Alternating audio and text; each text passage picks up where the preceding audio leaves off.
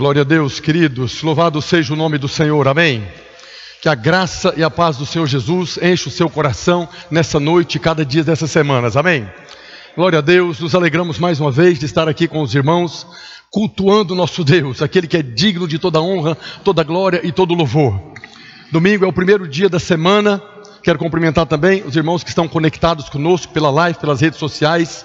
Vocês são sempre muito bem-vindos. Vocês têm acrescentado muito na vida da igreja. Nós compartilhamos da mesma glória, a glória de Deus que está em mim, a glória de Deus que está em cada um dos irmãos e essa glória também que tem revestido você. Nós nos reunimos e compartilhamos dessa glória. Mas nós nos alegramos muito de podermos estar aqui nesse primeiro dia da semana para cultuar o nosso Deus, para dar a Ele o nosso primeiro dia, para entregarmos a Ele, como foi lido aqui, que nós confiamos nele e os que confiam no Senhor são como o monte Sião que não se abala. A nossa fé está no Senhor, a nossa fé está na palavra de Deus, e nós esperamos nele, descansamos nele, louvamos ele. Amém. Glória a Deus. Glória a Deus.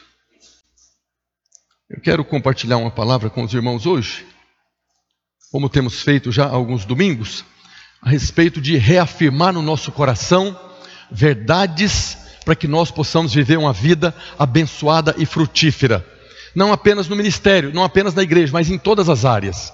O que eu quero compartilhar hoje é algo que a palavra de Deus nos ensina e nos abençoa em todas as áreas da nossa vida. Eu quero tomar hoje por referência o Salmo 90, verso 12. O salmista diz no Salmo 90, no verso 12: Ensina-nos a contar os nossos dias para que alcancemos um coração sábio. É uma oração que ele está fazendo. Ele está pedindo para Deus ensiná-lo a contar os dias da sua vida, para que ele possa alcançar um coração sábio, para que com sabedoria ele possa viver a sua vida. O que o salmista está dizendo aqui é que para nós adquirirmos sabedoria, nós precisamos aprender a contar os nossos dias, a observar os dias da nossa vida.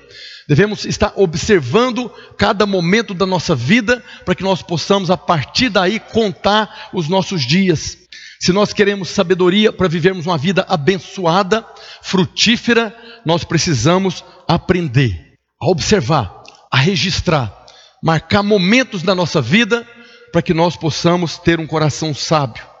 Isso que eu quero ministrar hoje está relacionado à sua vida diretamente seja no casamento, seja na vida profissional, seja na criação dos filhos, seja no ministério. Nós precisamos de sabedoria. Se eu quero sabedoria para ter um casamento abençoado, eu preciso aprender a contar os meus dias. Se eu quero sabedoria para poder viver uma vida financeira abençoada, eu preciso aprender a contar os meus dias.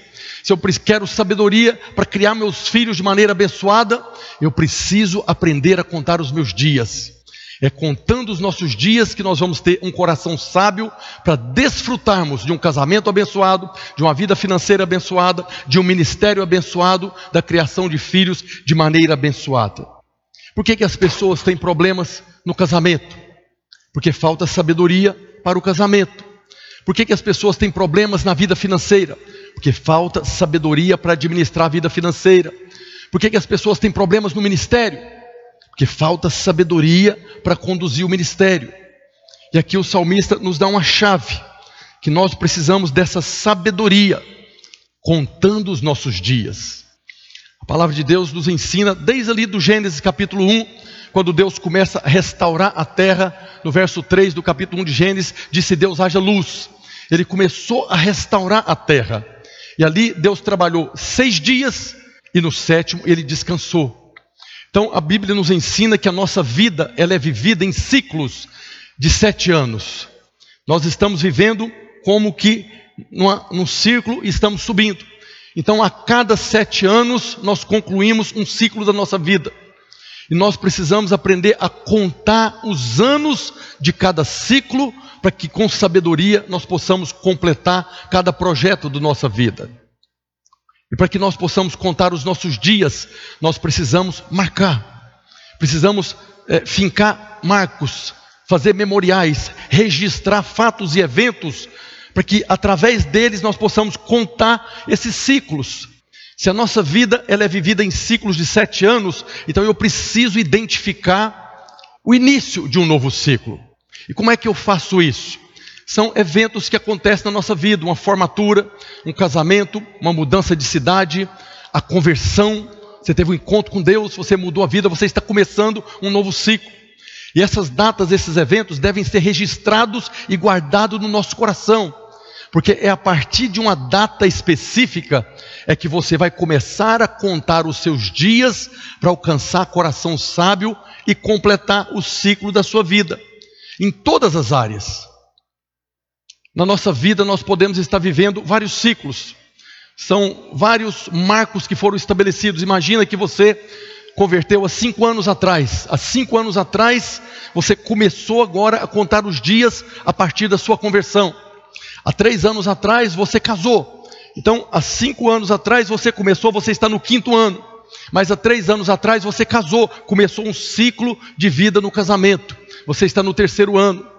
Imagina que esse ano agora você abriu uma empresa, ou você arrumou um novo emprego, está começando um novo ciclo na sua vida profissional, é o primeiro ano. E nós precisamos da sabedoria da, da, do conhecimento das características de cada ano, para que nós possamos viver de maneira abençoada e completarmos o ciclo. Então, em determinadas áreas da sua vida, você pode estar vivendo o primeiro ano. Em outras áreas da sua vida, você já pode estar completando o sétimo ano, já está desfrutando do tempo do descanso. Mas o que importa para nós é que a gente venha conhecer, fincar marcos, estacas, memorial a partir dessas datas. Por isso que nós vemos lá no livro do profeta Jeremias, no capítulo 31, no verso 21, Deus dizendo através do profeta: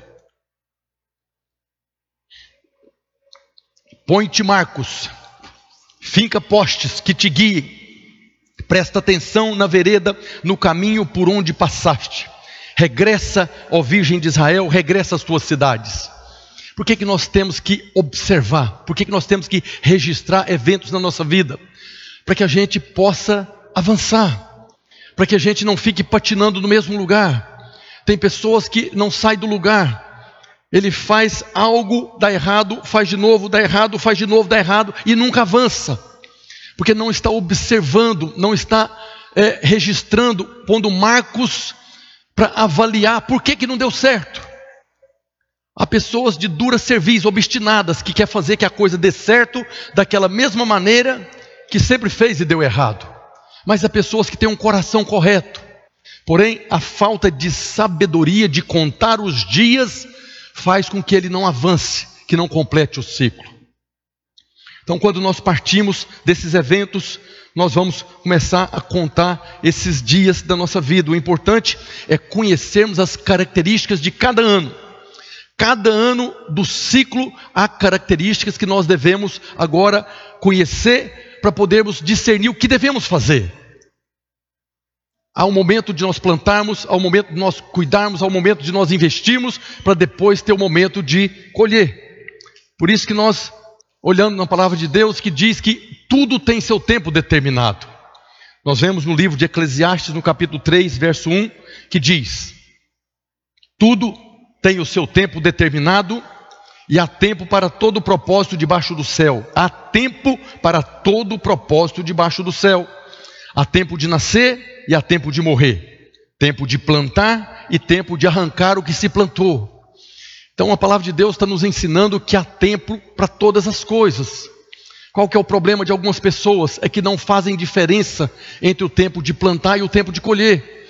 Do tempo de plantar, eles estão querendo colher algo no tempo de estar investindo no casamento para ter um casamento abençoado, eles estão querendo ter um casamento abençoado sem antes semear, sem antes o marido investir na esposa, sem antes a esposa investir no marido. Então, quando nós não conhecemos as características desse, desse ciclo da nossa vida, às vezes nós queremos colher algo antes de plantar. Parece um ciclo natural, mas quando não se tem sabedoria, quando não se conhece esse princípio de contar os dias, muitas pessoas fracassam, porque estão tentando colher antes de poder semear. Muitos querem um casamento abençoado antes de semear. Muitos querem ter uma vida financeira abençoada antes de estudar, antes de se capacitar. antes de se preparar, antes de investir na vida profissional. Essa semana eu estava visitando uma célula e aí tinha dois irmãos comentando lá a respeito de um jovem aqui de Manaus que está procurando o primeiro emprego. Mas ele disse o seguinte: se for para ganhar menos de 3 mil reais, eu nem vou na entrevista. Nem vou na entrevista, ou seja, ele está querendo começar numa posição antes de investir, antes de se capacitar, antes de passar pelos humildes começos. A Bíblia fala a respeito dos humildes começos, que está registrado isso lá no livro do profeta Zacarias, no capítulo 4, no verso 10. Pois quem despreza o dia dos humildes começos, esse alegrar-se-á vendo o prumo na mão de Zorobabel. Aqueles sete olhos são os olhos do Senhor que percorrem a terra. É um versículo que eu quero explicar para você. Isso aqui foi o momento que a nação de Israel voltou do cativeiro. Foi levado para o cativeiro babilônico, depois medo-persa. Depois de 70 anos, eles voltaram para a terra. Meus irmãos sabem, o templo de Salomão havia sido destruído, roubaram tudo que tinha lá. O templo de Salomão era todo revestido de ouro, tudo a coisa assim de uma glória tremenda. Mas acabou, foi destruído. E agora, quando a nação voltou, Zorobabel foi levantado para reconstruir o templo. E ele estava reconstruindo o templo num tempo muito difícil. Então ele estava trabalhando ali com madeiras, com material que não tinha nada a ver com aquele material que era o, era o templo. E as pessoas passavam ali e desprezavam Zorobabel. Estavam desprezando, mas o que Deus está falando aqui é que Zorobabel não estava se importando com a opinião das pessoas que estavam desprezando aquele início, aquele começo difícil, humilde começo, como diz aqui. Por quê? Porque os olhos do Senhor estavam ali para abençoá-lo, para que pudesse completar a obra que estava sendo realizada. Zorobabel não se importou com aquilo. Nós vemos que para nós desfrutarmos de uma vida abençoada, nós precisamos conhecer os sinais dos tempos. Nós vemos Jesus falando lá no Evangelho de Mateus, no capítulo 16. É no capítulo 16 que Jesus diz: Eu vou edificar a minha igreja e as portas do inferno não prevalecerão contra ela. Então, se nós queremos ser edificados, nós precisamos conhecer os dias da nossa vida, precisamos de um coração sábio. Se nós queremos ver a igreja sendo edificada, nós precisamos compreender e discernir os tempos. Aqui no Evangelho de Mateus, no capítulo 16, a partir do verso 1, diz: Aproximando-se os fariseus e saduceus, tentando, tentando Jesus, pediram-lhe que mostrasse um sinal vindo do céu. Ele, porém, lhes respondeu: Chegada a tarde, dizeis: haverá bom tempo, porque o céu está avermelhado. E pela manhã, hoje haverá tempestade, porque o céu está de um vermelho sombrio. Sabeis, na verdade, discernir o aspecto do céu, e não podeis discernir os sinais dos tempos. Aqui Jesus está falando da vinda dele. Todo o Velho Testamento anunciou a vinda do Messias, do Salvador. E Jesus estava falando para os fariseus, saduceus, os escribas que conheciam as Escrituras, que eles conhecia o sinal do tempo, mas não discernia o tempo da vinda do Messias. A mesma coisa, nós precisamos discernir os sinais dos tempos. Que tempo nós estamos vivendo? Nós temos falado, a igreja hoje, não só a igreja Videira Manaus, mas a igreja do mundo, Toda a igreja do Senhor Jesus no mundo está vivendo um novo tempo, uma nova unção, uma nova vida. Por quê? Porque o mundo todo foi afetado por essa pandemia. Não há país do mundo que não sofreu com essa pandemia, está sofrendo ainda. E sempre na história da igreja, depois que vinha alguma tragédia, uma catástrofe, algo como essa pandemia, logo depois havia um grande avivamento. O próprio Deus libera algo novo. E nós Percebemos isso nitidamente. As nossas células estão assim, se enchendo de pessoas. Aquilo que nós fazíamos naturalmente, hoje da mesma maneira, mas Deus está enviando as pessoas. Nós estamos desfrutando de uma nova unção. Quando os irmãos começam a ministrar louvor, nós percebemos algo poderoso de Deus. Nós somos tocados de uma maneira diferente, porque Deus abriu os céus agora. É um tempo de avivamento, o tempo da vida de Deus que está em nós, alcançarmos outras pessoas. Na verdade, nós estamos vivendo um tempo de oportunidade. Oportunidade na nossa vida pessoal para sermos edificados e para sermos um canal de edificação. Como o irmão falou aqui agora, está diante de nós um tempo de grande avivamento. O que é o avivamento? É quando a vida que está em nós alcança uma pessoa que está morta, separada de Deus. Pelo simples abrir da nossa boca e falar: Jesus ama você. Você hoje está cansado, sobrecarregado, você está aflito e oprimido, mas tem alguém que te ama. Tem alguém que morreu de braços abertos para receber você. Essa é uma palavra muito simples para aqueles que um dia tiveram um encontro com Deus. E quando você abre a boca, nós estamos aproveitando o tempo da nossa oportunidade. Não se enganem, chegará o dia que a igreja no Brasil será perseguida como está sendo hoje na China. Jesus fala que ainda é dia, mas chegará o tempo que será noite, em que não haverá mais prédios de igreja. Nós não reuniremos mais em prédio, nós reuniremos escondido, como é a igreja na China hoje. A igreja na China ela reúne escondida, e quando o exército descobre, vai lá, prende os irmãos, mata os irmãos, tortura os irmãos. Assim será, porque está profetizado, está escrito na palavra de Deus. O Evangelho de Mateus fala claramente, nós estudamos isso há pouco tempo. Então nós precisamos conhecer as características de cada um desses anos, dos sete anos do ciclo.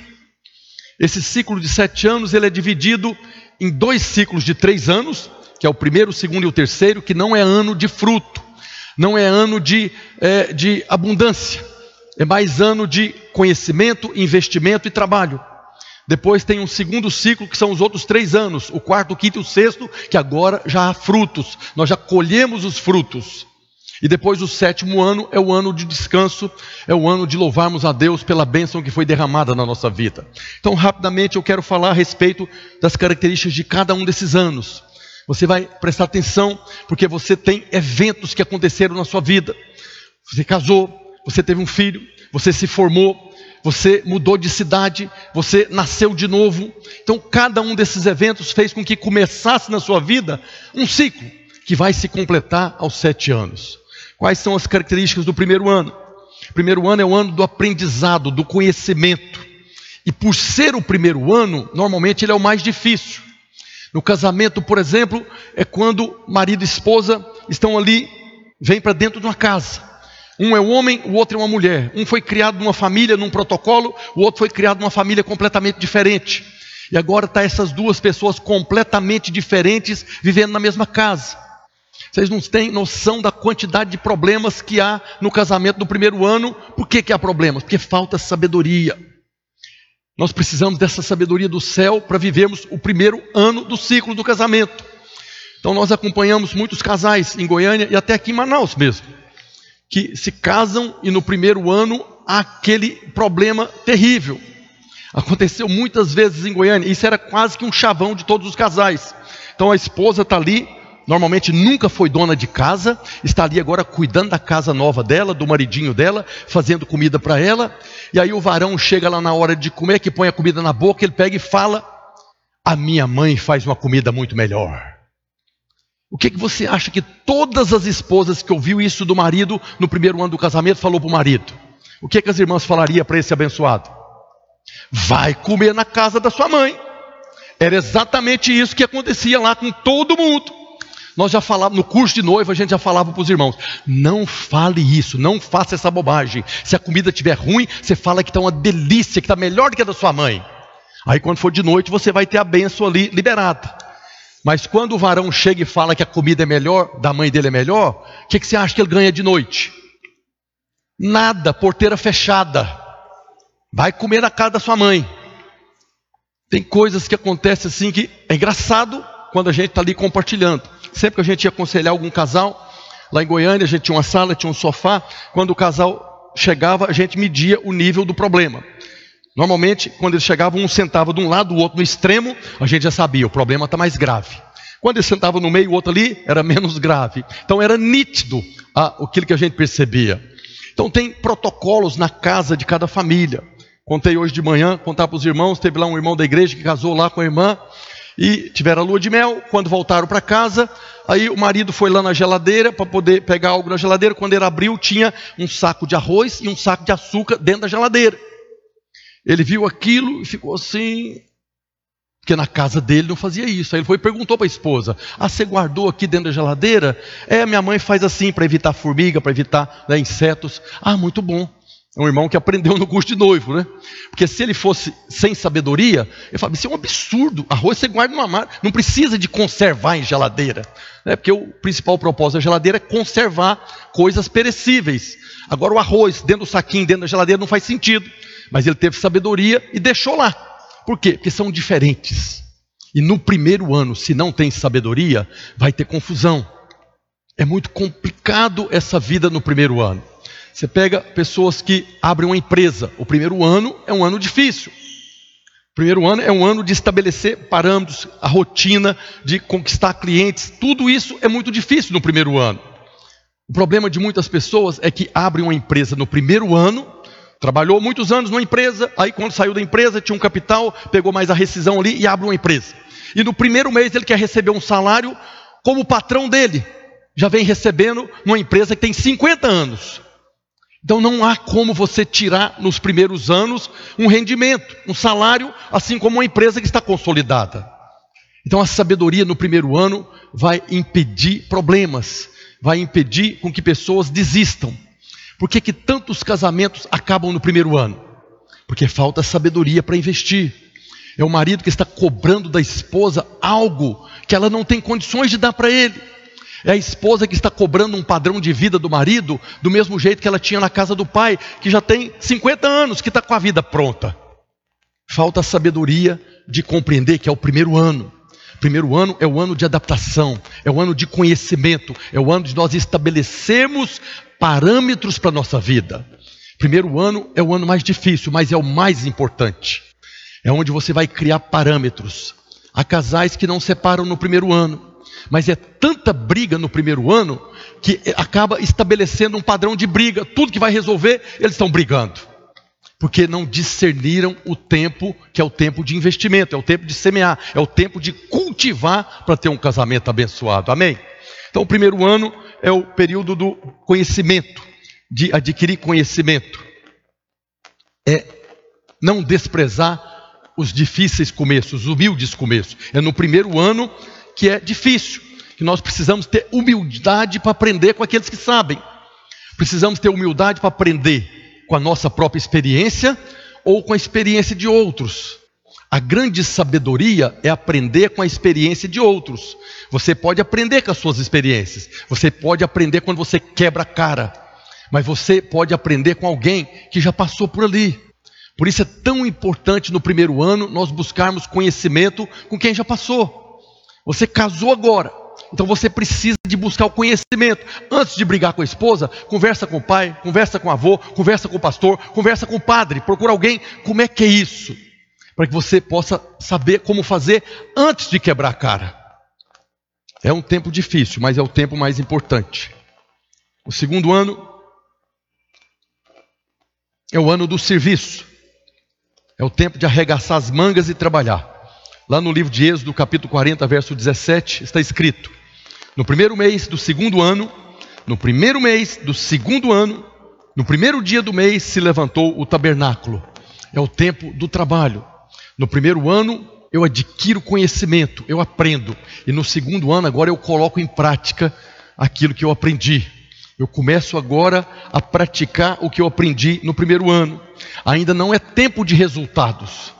Ainda é tempo de investimento, é tempo de trabalho, seja em qual área da sua vida for. O segundo ano não é um tempo de lucro. O segundo ano é o momento de nós conquistarmos reconhecimento. Imagina que você começou a trabalhar numa empresa, ou que você abriu uma empresa. Primeiro ano, um ano difícil que você sobreviveu ali, adquirindo conhecimento. Agora, no segundo ano, você já tem um certo conhecimento, é hora de você compartilhar seus sonhos, seu projeto, é hora de você adquirir reconhecimento com seus clientes, com as pessoas que estão à sua volta. O segundo ano é um ano de nós vivemos ainda com um coração humilde, reconhecendo que há pessoas que têm mais experiência do que nós. Pessoas imediatistas que querem resultado rápido desistem no segundo ano. O problema é que quando nós desistimos em qualquer um dos anos do ciclo, nós vamos começar novamente. Alguém que abre uma empresa, que passa o primeiro ano, no segundo ano fecha, vou abrir outro negócio, ele vai começar de novo, passar pelo tempo de dificuldade, passar pelo tempo de aprendizado. Então nós precisamos de sabedoria para contar. O segundo ano é o ano de trabalho, não é um ano de lucros. Aí o terceiro ano. Terceiro ano é o ano da afinidade, é o ano da aliança. No primeiro e no segundo ano, nós conquistamos reconhecimento. Nós compartilhamos com as pessoas o nosso sonho, o nosso projeto, e pessoas serão alcançadas, pessoas virão para sonhar com você seja uma empresa, seja uh, um trabalho, seja um projeto que você tem, seja o ministério. No ministério, nós compartilhamos uma visão, nós compartilhamos o projeto, compartilhamos o sonho de Deus no coração e pessoas vão ser conquistadas. Então, o terceiro ano é o ano que chega pessoas que estão aliançadas para ajudar você no seu projeto. Terceiro ano ainda não é o ano de lucro, não é o ano de você agora desfrutar de colher. Até o terceiro ano é o ano de trabalho, conhecimento, de investimento. Até o terceiro ano é apenas o tempo de você estar consolidando. Imagina uma empresa. Uma empresa é uma pessoa. Nós temos o nosso CPF, somos uma pessoa física. Uma empresa tem um CNPJ, é uma pessoa jurídica, é uma pessoa. É como se tivesse nascido aquela pessoa que precisa ser cuidada, que precisa ser alimentada, que precisa ser guardada, que precisa de investimento para que ela possa crescer. E quando ela crescer, aí ela vai dar os frutos. Até o terceiro ano é tempo de cuidado, de investimento. Mas a principal característica do terceiro ano é quando nós vamos compartilhando esse sonho, esse projeto, e nós conseguimos parceiros de alianças. Nós vemos no ministério de Jesus, dizem os estudiosos, que foi três anos e meio até a crucificação. Ele só teve parceiros de aliança depois da crucificação. O dia da ceia, o Senhor Jesus fez uma aliança com os homens, com os discípulos. Mas na hora da crucificação, todo mundo fugiu, abandonou. Não eram parceiros. Mas depois da ressurreição, agora tinha parceiros de aliança disposto a morrer pelo Evangelho. E nós conhecemos o Evangelho hoje graças àquele, àqueles homens que se tornaram parceiros de aliança. E hoje nós estamos vivendo da mesma maneira. Estamos vivendo mais um ciclo. E dentro desse ciclo, nós precisamos de parceiros de aliança para passar o Evangelho para a próxima geração. Amém? Glória a Deus. Esse é o terceiro ano. O segundo grupo de três anos, dentro desse ciclo de sete anos, agora nós já vamos ver frutos. Nós já vamos colher frutos. Mas há uma característica no quarto ano que a Bíblia mostra que é um fruto incircunciso, é um fruto amargo. Está escrito lá no livro de Levítico, no capítulo 19, a partir do verso 23. Diz: Quando entrardes na terra, o povo saiu do Egito, quando eles entrarem na terra e plantardes toda sorte de árvores de comer, ser-vos-á vedado, será proibido o seu fruto. Três anos vos será vedado, dele não se comerá Porém, no quarto ano, todo o seu fruto será santo, será oferta de louvores ao Senhor.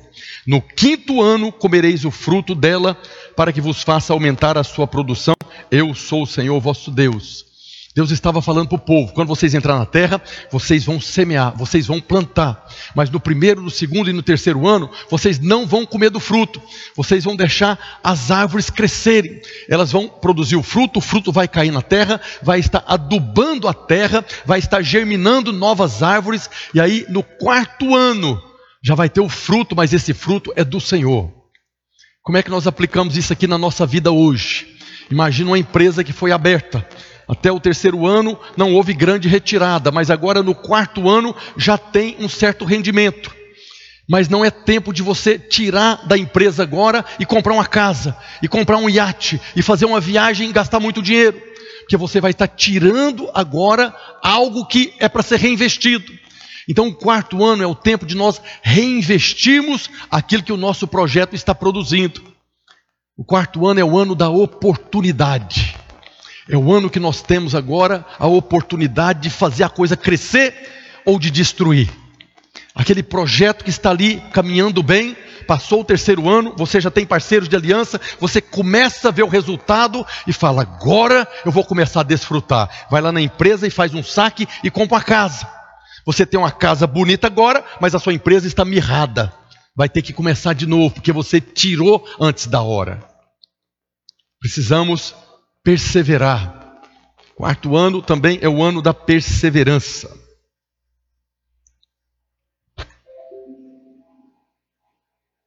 o ano da oportunidade. Nós vemos lá no Evangelho de Lucas, no capítulo 13, a partir do verso 6, Jesus falando a respeito de uma figueira. Então Jesus proferiu a seguinte parábola: Certo homem tinha uma figueira plantada na sua vinha e, vindo procurar fruto nela, não achou. Pelo que disse ao viticultor: Há três anos venho procurar fruto nesta figueira e não acho. Pode cortar. Para que, é, para que está ela ainda ocupando inutilmente a terra? Ele, porém, respondeu: Senhor, deixa ainda este ano até que eu escave ao redor dela e lhe ponha estrume, esterco, adubo. Se vier a dar fruto, bem está. Se não, mandarás cortá-la. Aqui Jesus nos ensina na parábola. O quarto ano é o ano da oportunidade, é o ano do cuidado. Não há fruto, você não está vendo nada ainda, mas a planta está lá, as raízes já estão crescendo. Vamos adubar, vamos investir, vamos cuidar e passar para o quinto ano, que o quinto ano agora é uma outra característica. O quinto ano é o ano da definição, é quando as coisas ficam claras. No quinto ano de qualquer projeto é quando você percebe se você avançou ou não. Porque a nossa vida é vivida em ciclos de sete anos, conforme a vontade de Deus. Mas esse ciclo pode se prolongar. Hoje de manhã compartilhei aqui, por exemplo, tem pessoas aí que fazem um curso na faculdade que o período daquele curso são cinco anos. Mas tem 12 anos que o camarada está lá e não formou ainda. Tem? Alguém conhece assim? Que está lá 10 anos, 15 anos, fazendo um curso que poderia ter terminado com 5? Há pessoas que não fazem o que tem que fazer.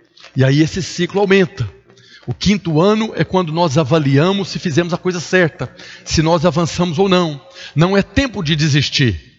No quinto ano, nós estamos consolidados, as raízes estão fortalecidas, a planta está forte, virá o fruto.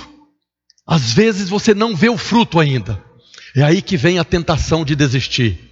Já passou pelo primeiro ano, o segundo ano, o terceiro ano, o quarto ano, no quinto ano você ainda não está vendo nada. É o ano da perseverança.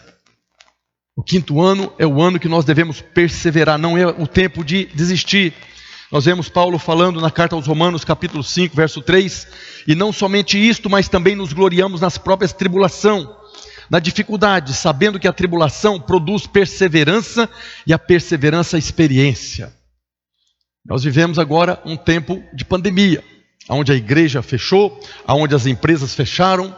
Então, aqueles que sobreviveram a esse tempo de crise, porque a tribulação ela requer perseverança. A tribulação ela vem e muitos às vezes não tem saída, não vem saída.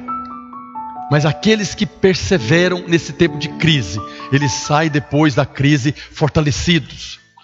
Quando veio a determinação do Estado, a igreja não pode reunir mais. Nós não tínhamos uma estrutura de fazer live, de transmitir pela internet. Nós não sabíamos o que fazer, é um tempo de tribulação. Agora nós precisamos perseverar. Como é que nós vamos fazer? Aí Deus envia os parceiros de aliança. Estava aí Oswaldi, o Douglas que vieram, vamos organizar uma live aqui. E no primeiro culto que nós fizemos aqui foi uma tragédia. A coisa não funcionou, o celular caiu lá de cima, a gente ia filmar lá de cima, caiu lá de cima, o fio rebentou, ficou parado mais de 20 minutos. Não funcionou. É tempo de perseverança. E aí nós perseveramos. Na semana que, seguinte, trouxeram o equipamento, trouxeram é, aquilo, vamos perseverar. E aí nós conseguimos agora ministrar cultos pela internet. Não paramos nem um dia, porque perseveramos.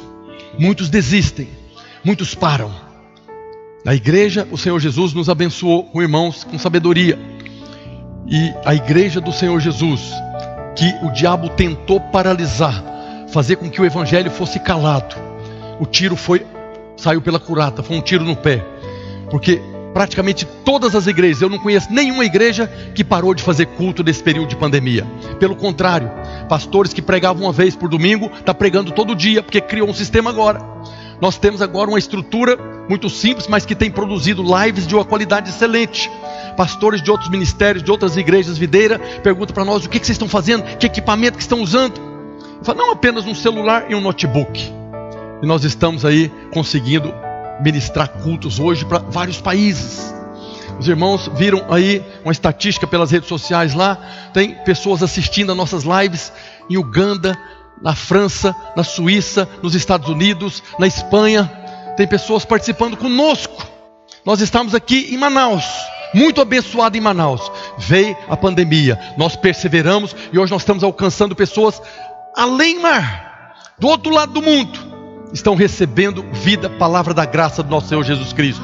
Nós louvamos a Deus pela vida de vocês, porque nós podemos hoje ministrar para pessoas que estão do outro lado do mundo, pessoas que estão tendo uma experiência com Deus a partir daquilo que Deus nos proporcionou, porque nós perseveramos. O quinto ano é o ano da perseverança. Nós já adquirimos o conhecimento no primeiro ano, trabalhamos investindo no projeto, conquistamos parceiros de aliança que foram persuadidos no coração.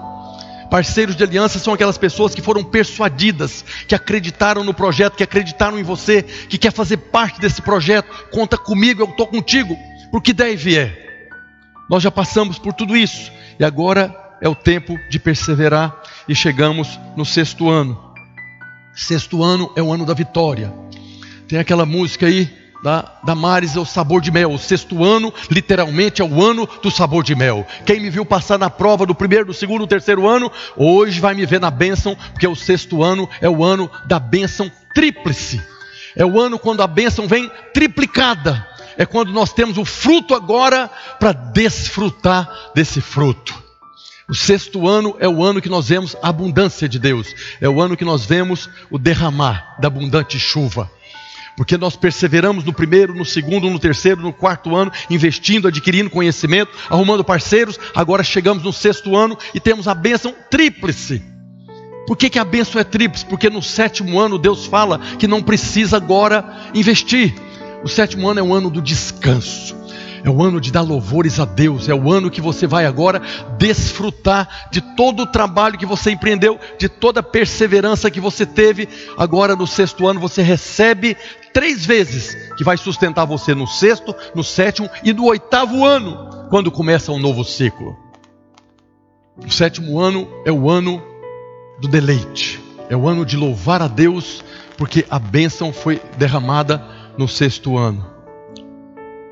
Levítico, capítulo 25, verso 18, diz: Observai os meus estatutos, guardai os meus juízos e cumpri-os.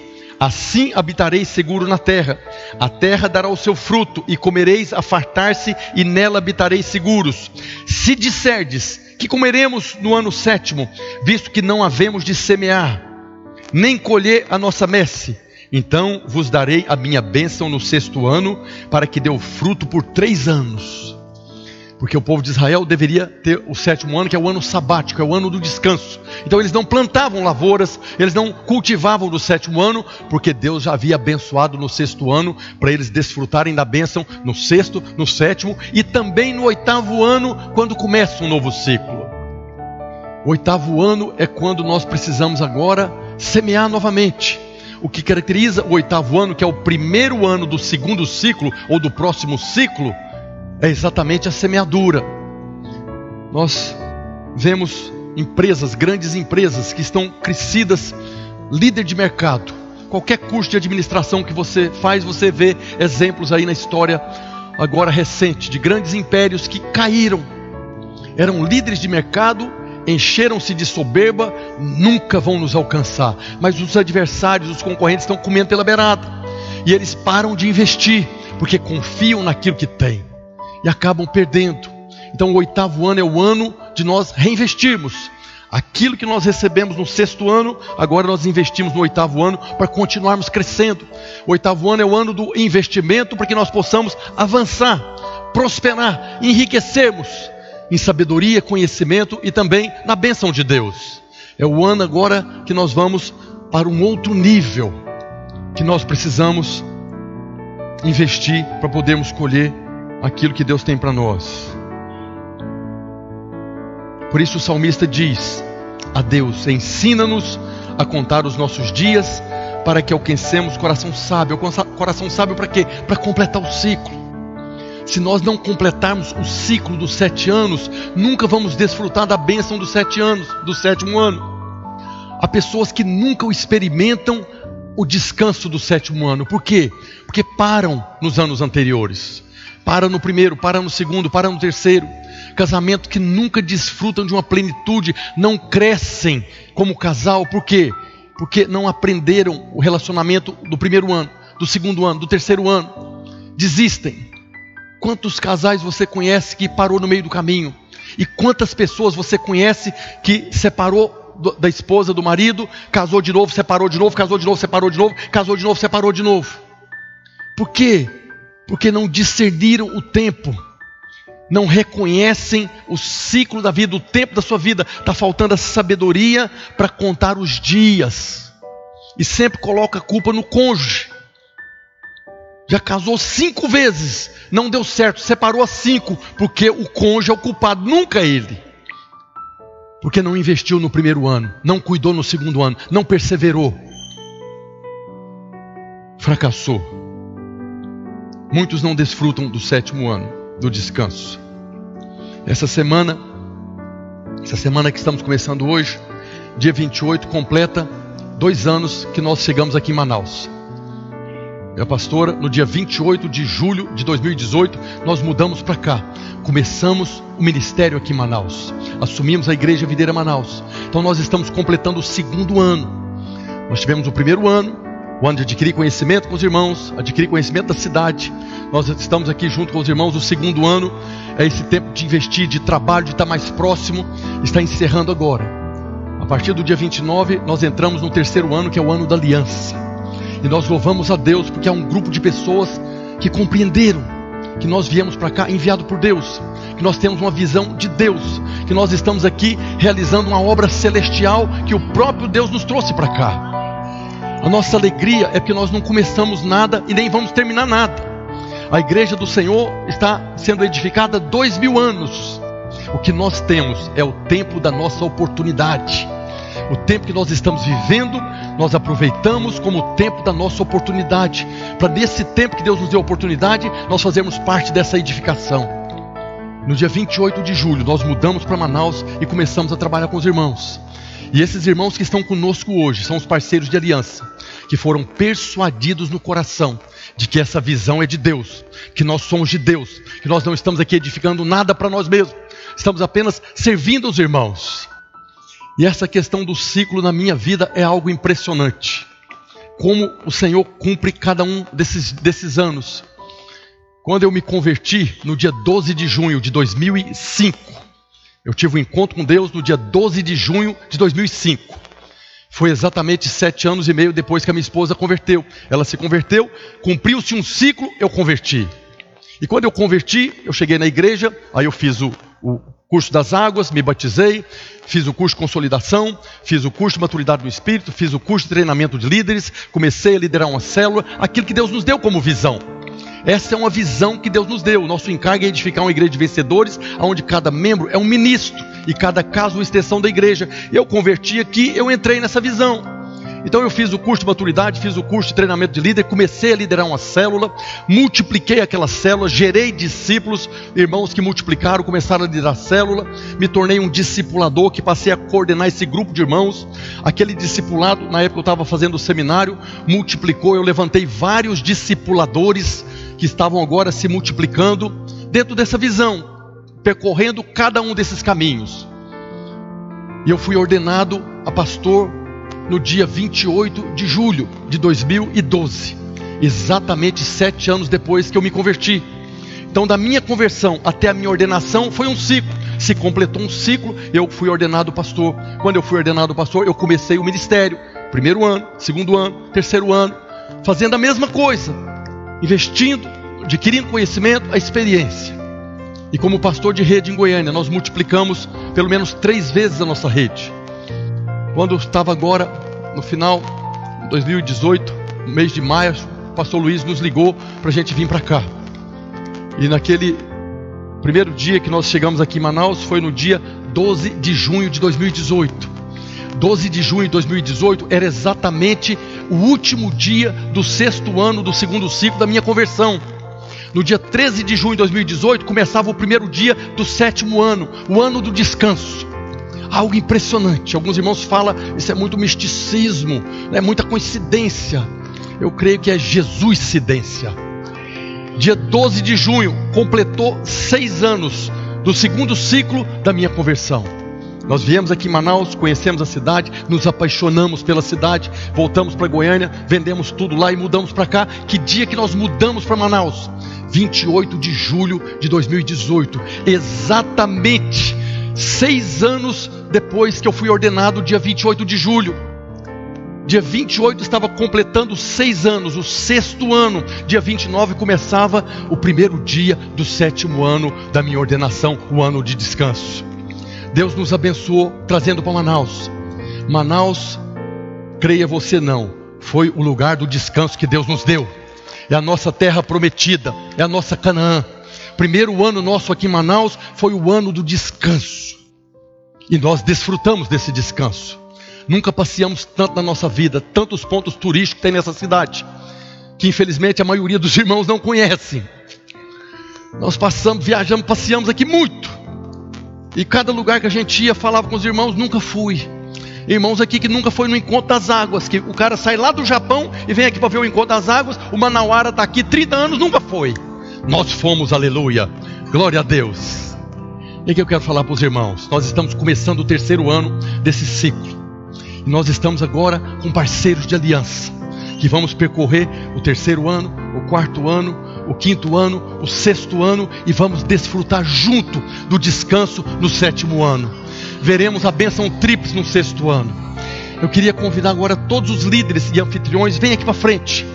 Esses irmãos que estão conosco hoje, toda segunda-feira nós reunimos com os líderes de célula aqui. Esses irmãos já fazem parte desse ministério, já são trabalhadores da seara do Senhor que o Senhor nos deu. Você que é líder, você que é anfitrião, que tem uma célula na sua casa, vem aqui para frente. Esses são irmãos, parceiros de aliança, que estão entrando conosco no terceiro ano, o ano da afinidade da aliança. Esses irmãos foram persuadidos no coração que nós somos de Deus, que a nossa visão é de Deus, e estão agora dispostos a caminhar conosco nesse ciclo. Já estão juntos, mas você que está sentado aí, que quer fazer parte desse projeto, que chegou aqui talvez há uma, duas, três semanas, que você tem esse coração para estar conosco percorrendo esse caminho. Eu queria convidar você também para vir aqui na frente. Na verdade, eu queria convidar toda a igreja para estar aqui. Nós somos um corpo, estamos sendo edificados em Cristo. E todos vocês que estão aqui hoje podem fazer parte desse projeto. Eu quero convidar você para estar aqui, que nós vamos orar, para que se cumpra na sua vida os sete anos, os ciclos do seu ministério você certamente está vivendo ciclos no seu casamento, na sua vida profissional, na criação dos seus filhos. Certamente há ciclos que você está vivendo, e o Senhor vai te abençoar. A fé vem pela pregação e a pregação pela palavra de Cristo, amém? A fé vem pela pregação e a pregação pela palavra de Cristo. Hoje você está ouvindo a pregação da palavra de Cristo que fala. Os irmãos podem chegar para cá, chega mais para cá, deixa os irmãos chegar para cá. Pode vir aqui para frente. Não tem problema. Preocupa com a live não. É bom que eles vejam a sua cabeça aí. A minha cabeça resplandece. Quando a luz bate, dá um brilho. É um brilho celestial. É o brilho de Deus. É a glória de Deus. Aleluia. Na sua vida você está vivendo ciclos. E a pregação da palavra de Cristo trouxe sabedoria para você discernir que ano que você está no seu casamento que ano que você está na sua vida profissional? Que ano que você está na criação dos seus filhos? Que ano você está vivendo em cada área da sua vida? Para que você possa com sabedoria agora contar os anos da sua vida e completar esse ciclo. Mas nós estamos aqui hoje por causa do ministério. Você é um ministro de Deus, você é um sacerdote. E talvez seu ministério está começando hoje, ou talvez começou há um ano, dois anos, três anos. Mas o que eu posso falar para você é que nós vamos viver o terceiro ano o quarto ano, o quinto ano, o sexto ano, vamos experimentar da bênção tríplice. Nós já estamos experimentando. Eu tenho falado a cada dia, nós estamos debaixo de um novo tempo, uma nova unção, uma nova vida. Deus tem nos abençoado, nós estamos como quem sonha. Imagina como será o sexto ano. Queria que você fechasse os olhos agora e nós vamos orar, para que Deus nos leve a percorrer cada um desses anos sem desistirmos, perseverando, para que nós possamos completar esse ciclo. Senhor, eu te louvo.